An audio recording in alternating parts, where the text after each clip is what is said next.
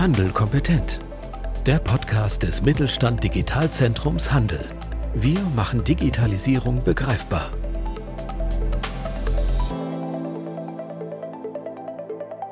Herzlich willkommen zu einer neuen Folge beim Podcast Handel kompetent. Mein Name ist Marc Schupan, ich bin KI-Trainer im Mittelstand Digitalzentrum Handel und heute sprechen wir über das Thema Text- und Bildverstehen mit künstlicher Intelligenz. Zu Gast heute ist Nico Herbig von Nativ AI. Herzlich willkommen. Ja, hallo Marc, vielen Dank für die Einladung. Ich freue mich sehr, dich dabei zu haben. Ähm, bevor wir richtig in das Thema einsteigen, könntest du unseren Zuhörern und Zuhörerinnen vielleicht kurz erklären, wer du bist und was dich auf dem Gebiet Text- und Bildverstehen zum Experten macht. Gerne. Ja, mein Name ist Nico Herbig. Nach meinem Studium war ich einige Jahre hier am Deutschen Forschungszentrum für Künstliche Intelligenz ähm, habe promoviert im Bereich Machine Translation. Das ist natürlich ein Teil des Textverstehens, ein Teilbereich.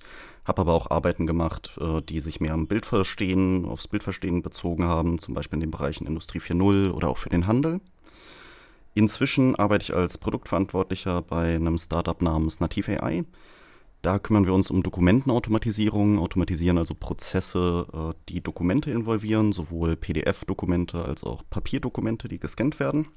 Und das ist eben die Kombination aus Bildverstehen und Textverstehen, weil man zuerst äh, ja, die Bilder verstehen muss, um das Dokument freizustellen, um Text zu erkennen, zu lesen, dann aber eben auch den Text selbst verstehen muss. Und hier ist es vor allem 2D-Text, weil eben die, die Platzierung, also das Layout des Textes, eine Rolle spielt bei der semantischen Beurteilung, was dieser Text bedeutet, was es repräsentiert und wie das Dokument insgesamt zu verstehen ist.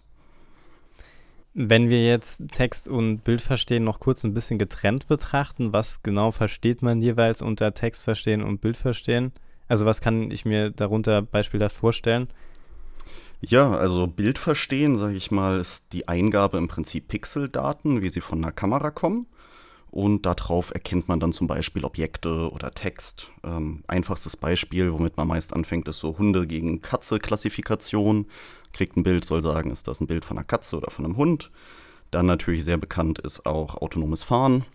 Da geht es eher darum, dass man andere Autos erkennt, vor allem Fußgänger und Radfahrer erkennt, Ampeln erkennt. Das ist dann so Segment, äh, Segmentierung, also sprich, äh, welche Pixel im Bild sind das andere Auto, damit ich weiß, wie viel Abstand habe ich dazu und so weiter.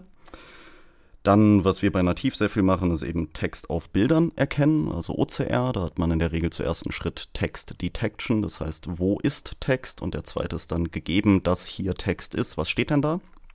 Das ist die Transkription. Ähm, ja, und dann kann man das eben anwenden, zum Beispiel im Industrie 4.0-Bereich. Ähm, kann man Produktionsfehler auf Kamerabildern erkennen, kann gucken, ob äh, ja, Müdigkeitserscheinungen bei den Werkern da sind, etc. Im Handel kann man auch schauen, sind die Regale gut bestückt, ist vielleicht was falsch sortiert und muss aufgeräumt werden. Und auf der anderen Seite haben wir Text verstehen, das ist sozusagen die Eingabe ist Text und diesen muss man eben semantisch verstehen und weiterverarbeiten. Zum Beispiel, worüber ich promoviert habe, eben übersetzen, also Google Translate, DeepL kennt jeder. Ich äh, stecke den Text in einer Sprache rein, bekomme ihn in einer anderen Sprache aber auch zusammenfassen nutzen viele inzwischen ja zum Beispiel ChatGPT und sagen, bitte fass mir folgenden Text zusammen in 2000 Wörtern. Ähm, dann klar Informationen extrahieren. Ich sag mal, Named Entity Recognition, äh, NER ist da ein sehr bekannter Task, wo man also einen Text kriegt und soll da drin alle natürlichen Personen, Organisationen etc. extrahieren. Klassifikation ganz einfach, kann man auch mit Dokumenten machen, Dokument rein und sagen, das ist eine Rechnung, das ist ein Lieferschein, das ist eine Bestellung ähm, und kann dann eben zum Beispiel seine kontakt.firmenadresse.de automatisieren, äh, indem man die Dokumente direkt an die zuständigen Sachbearbeiter weiterleitet. Ähm, ja, also generell würde ich sagen, Text verstehen ist natürliche Sprache in entweder andere natürliche Sprache umwandeln ähm, also zum Beispiel übersetzen oder eben in kürzere natürliche Sprache ähm, oder eben natürliche Sprache in für Computer verständliche Sprache umwandeln, also das Extrahieren aus einem Text, den jetzt per se der Computer nicht versteht und dann zu wissen, naja, das hier ist die Rechnungssumme auf der Rechnung, äh, das wären zum Beispiel Beispiele, wie man es umwandelt in ein strukturiertes Format für Computer. Mhm wenn wir jetzt noch so das so ein bisschen von technischer Seite beleuchten, ähm, welche Technik, also steckt ja KI im Prinzip immer im Hintergrund. Welche KI-Technologien und Methoden kommen denn bei Text- und Bildverstehen zum Einsatz? Ja, also ich sag mal, das Ganze wurde neu gedacht, äh, als die tiefen neuronalen Netze den Durchbruch äh, erlangt haben. Vorher waren das oft so, ja, ich sag mal, Pipeline-Ansätze, wo ganz viele kleine Module hintereinander geschaltet wurden. Äh, heutzutage macht man eigentlich alles mit tiefen neuronalen Netzen. Das heißt, man enkodiert die Eingabe äh, und schickt sie dann durch ein vielschichtiges neuronales Netz und bekommt eben ein Ergebnis, jetzt sehr vereinfacht gesagt.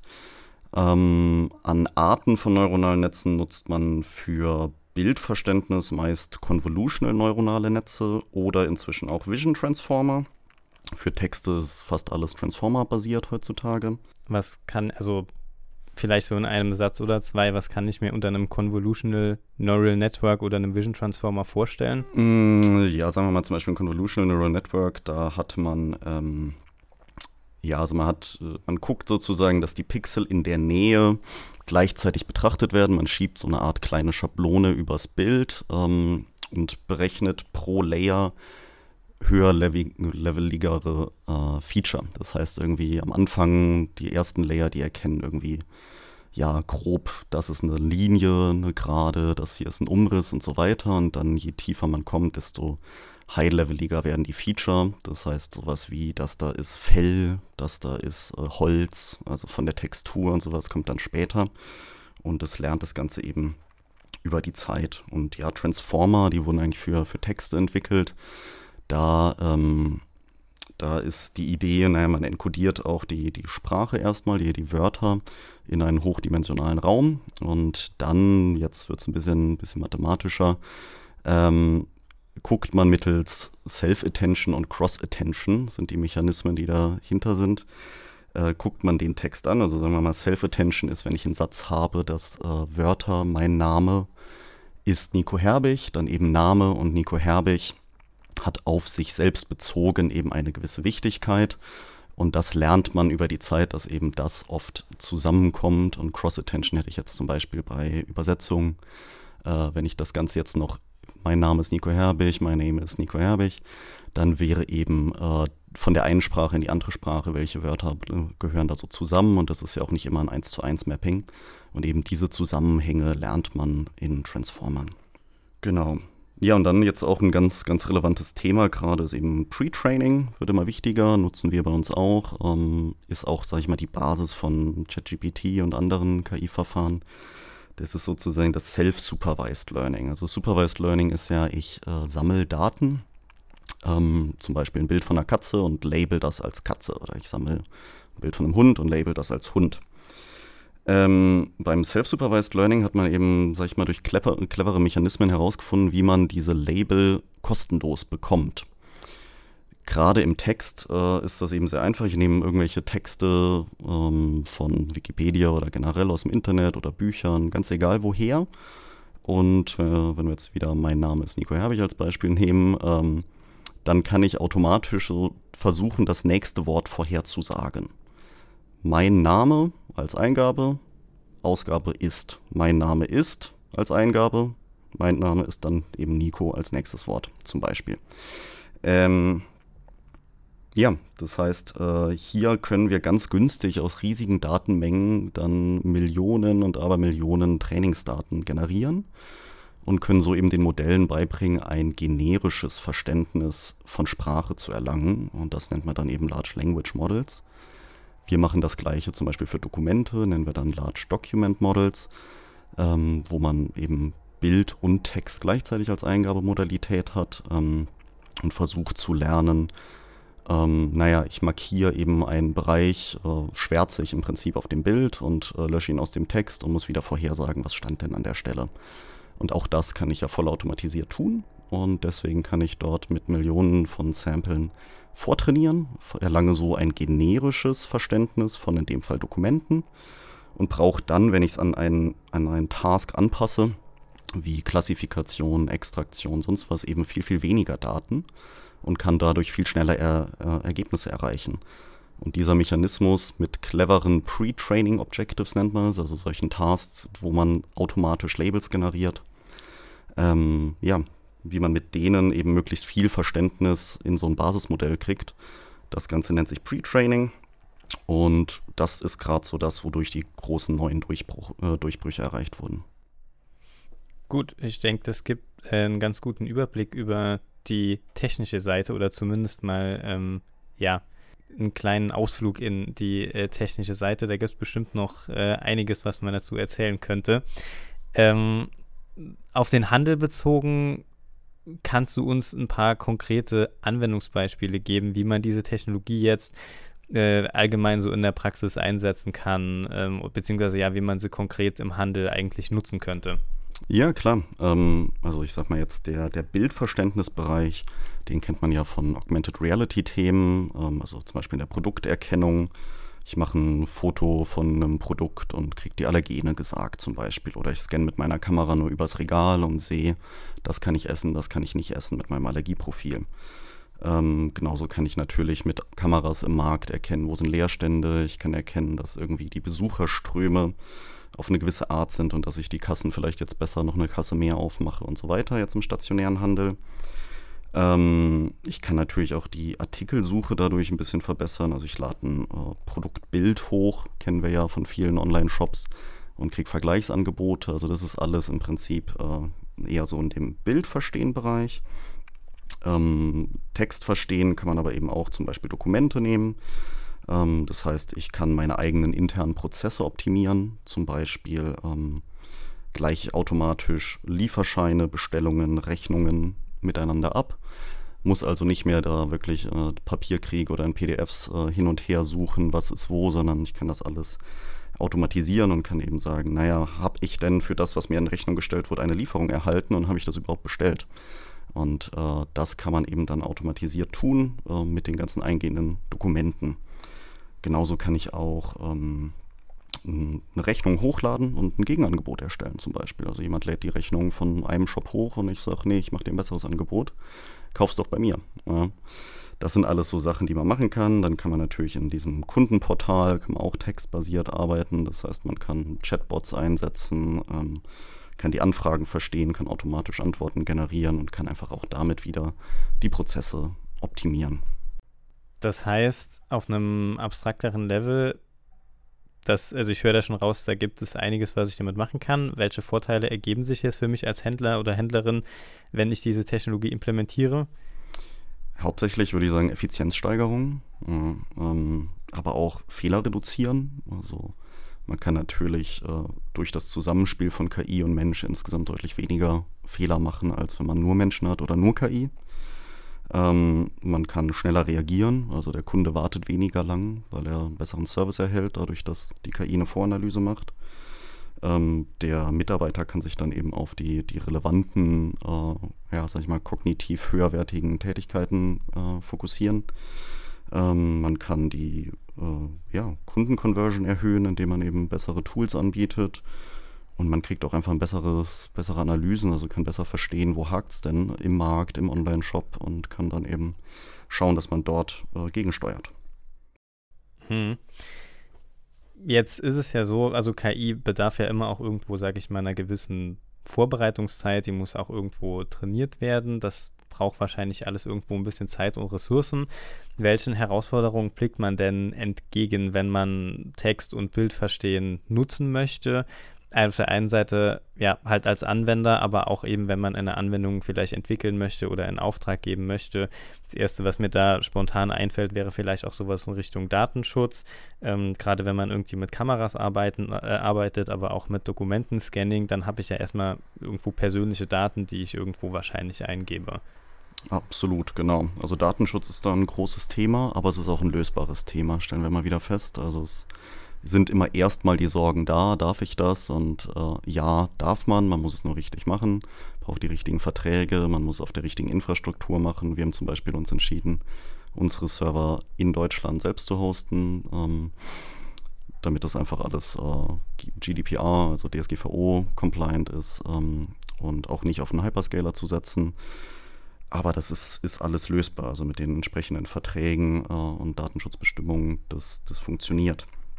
Ähm, was ich eher als Herausforderung sehe, wenn man jetzt KI einsetzen will, ist, äh, dass häufig Leute KI einsetzen wollen, bevor ihre Prozesse wirklich klar sind. Ja, also ich würde mir immer erst Gedanken machen, wie genau sieht der Prozess aus, ist der klar definiert, einen ganz konkreten Use Case rausarbeiten und dann versuchen, ihn mit KI zu lösen. Dann stellt man fest, oft ist der Lösungsteil recht einfach. Und es ist eher, dass man überhaupt Prozesse, die bisher gar nicht so klar waren, erstmal verstehen muss.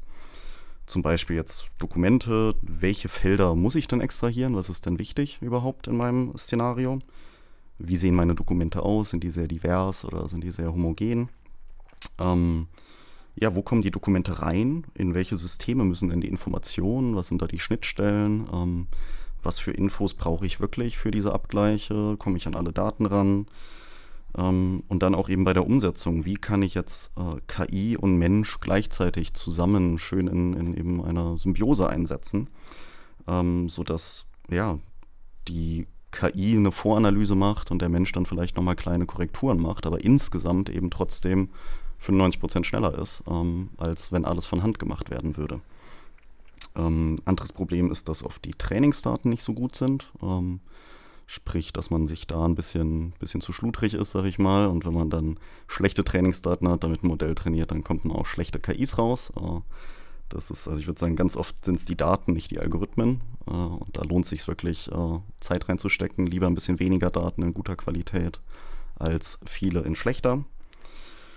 Und dann würde ich sagen, sind Hardwares auch ein Thema. Ähm, weil eben die KI-Verfahren sowohl Bild verstehen als auch Text verstehen fast alles auf Grafikkarten läuft, also GPUs. Und ähm, ja, ich sag mal, viele Händler gar keine Server haben, auf denen sowas laufen könnte. Deswegen ist der Trend ganz klar zu Cloud-Lösungen. Also wir selbst sind auch eine Cloud-Lösung, aber es ist ja generell gerade der Trend, dass man immer mehr in die Cloud verlagert, weil man dort eben ja, höhere Effizienzen hat, auch Hardware teilen kann, sodass es billiger wird für alle ähm, und sich selbst nicht darum kümmern muss, eben solche komplexen Systeme zu warten. Du hast es gerade schon angesprochen, also nicht jeder hat eigene Hardware, auf der er das hosten kann. Es gibt einen Trend Richtung äh, Cloud-Lösungen, Cloud-Ansätzen. Gerade jetzt beim Beispiel ChatGPT, finde ich, sieht man ganz schön, das ist ein Beispiel, das kann man einfach nutzen. Ja? Also man setzt sich an, an einen Rechner und äh, macht einen Browser auf und kann quasi ChatGPT ausprobieren gibt es, sag ich mal, leicht zugängliche Technologie dieser Art auch für KMU, jetzt eben im spezifischen Fall Text und Bild verstehen, die man eventuell sogar einfach ja, kostenlos mal ausprobieren kann. Ja, absolut. Also auch das ist ein, ist ein klarer Trend, dass immer mehr Leute auf ihrer Plattform, also mehr Firmen auf ihrer Plattform eben ihre Services anbieten. Und das tun wir auch. Also gerne mal einfach anmelden auf äh, Nativ AI und ausprobieren. Ähm, bei uns zum Beispiel kann man gängige Dokumenttypen wie Rechnungen und so weiter, ist alles fertig. Muss man einfach nur sagen, hey, ich lade mal meine eigene Rechnung hoch und gucke, was rauskommt. Kann aber auch das generische Modell auf meinen Daten weiter optimieren. Ich kann mir aber auch für ganz andere Use Cases äh, selbst eine KI trainieren, ohne Ahnung von KI zu haben, ohne zu wissen, was ein Transformer ist, ohne zu wissen, was ein äh, CNN ist. Ähm, indem ich einfach nur Use Case Experte bin und zum Beispiel sage ähm, im Handel, ich möchte das Protokoll der Qualitätskontrolle oder ein Wiegeschein oder sowas, ähm, solche Dokumente, ähm, automatisieren. Also äh, automatisiert in mein System auslesen. Da kann ich dann bei uns sagen, na, ich definiere mir den Use Case, also ich sage, welche Felder möchte ich denn da extrahieren. Ähm, dann lade ich Daten hoch und dann markiere ich auf diesen Dokumenten genau die Sachen, die mir wichtig sind, genau diese Felder drücke auf den Knopf, ein Training läuft und äh, innerhalb von ein paar Stunden bekomme ich eine KI, die fertig ist, die integrierbar ist und die das alles für mich extrahiert. Das heißt, ich muss kein KI-Experte mehr sein, um modernste KI-Technologie nutzen zu können, ähm, weil die Plattform eben das alles versucht so zu packagen, dass es für mich zugänglich ist. Im reinen Computer Vision Bereich, also wenn man jetzt weg von Dokumenten geht, finde ich auch zum Beispiel Landing AI ganz schön. Ähm, da kann man ähnliches für, für Bilder tun, also Dokumente hochladen, sagen, welche Objekte möchte ich dann erkennen. Ich markiere die dann einfach, die Pixel, also so, ja, zum Beispiel Käsesorten in der frische Theke oder so. Ähm, und tu das, drücke am Ende auch auf den Knopf zum Training und äh, krieg eine KI, die genau das tut und kann die bei mir in meine Services integrieren. Das heißt, auch da brauche ich keine KI-Expertise. Und ich sag mal, dieser Trend, dass äh, Plattformen angeboten werden, die eben diese komplexe Technologie zugänglich machen, Äh, der ist definitiv da. Wie gesagt, für Dokumente gerne mal bei uns testen, aber für andere Sachen gibt es das auch. Ähm, je nachdem, was eben der Use Case ist. Und ja, einfach mal testen. Und Integration ist dann eigentlich sehr einfach. Das kriegt jede IT-Abteilung hin. Mhm.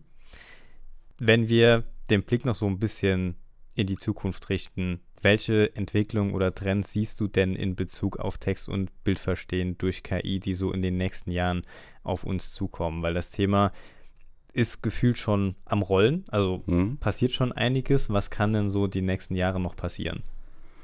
Also ich denke, generell wird die Bedeutung des Themas immer weiter wachsen. Also wir sind ja jetzt gerade, fängt der demografische Wandel richtig an. Jetzt gehen ganz viele Arbeitskräfte in den wohlverdienten Ruhestand. Das heißt, der Fachkräftemangel wird noch stärker.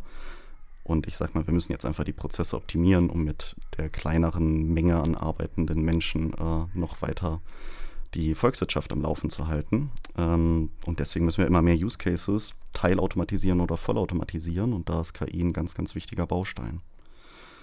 Technologisch gesehen würde ich jetzt sagen, dass ähm, Pre-Training, also dieses automatische Generieren von Supervised Trainingsdaten und eben darauf äh, trainieren ganz wichtig wird. Und das ist eben das, das Schöne, weil ich dann weniger echte Daten brauche für mein eigentliches Problem, dadurch, dass das Basismodell schon so stark ist und schon so ein generisches Verständnis hat, brauche ich dann nur noch sehr wenige Daten für mein konkretes Problem und deswegen wird es immer leichter, neue Use Cases in, in super Qualität umzusetzen.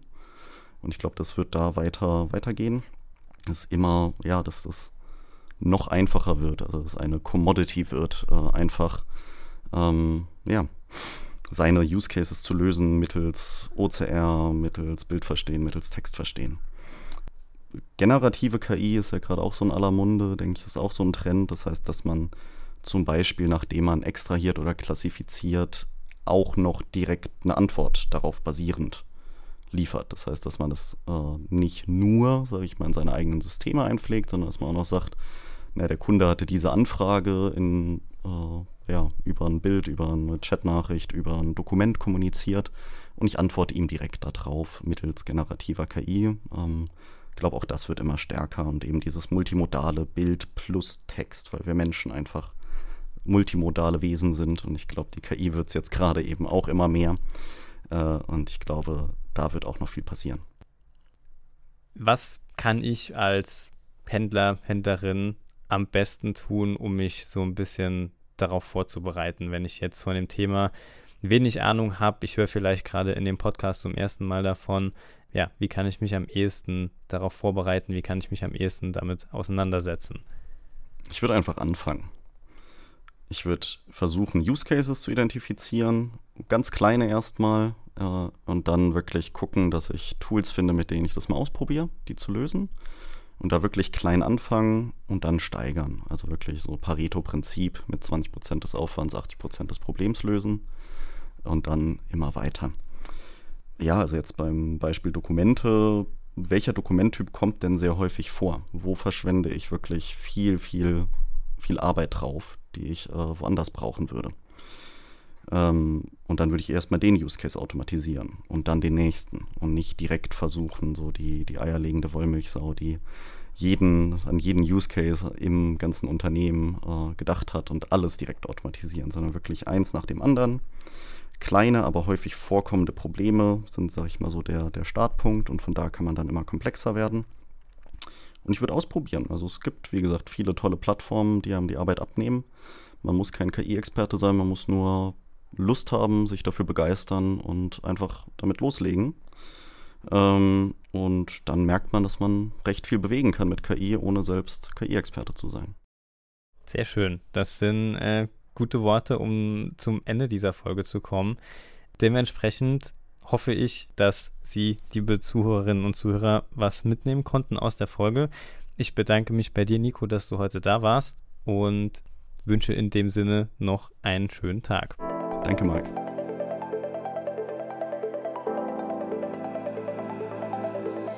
Mit Mittelstand Digital unterstützt das Bundesministerium für Wirtschaft und Klimaschutz die Digitalisierung in kleinen und mittleren Unternehmen und dem Handwerk. Weitere Informationen finden Sie auf unserer Webseite unter digitalzentrumhandel.de und auf www.mittelstand-digital.de.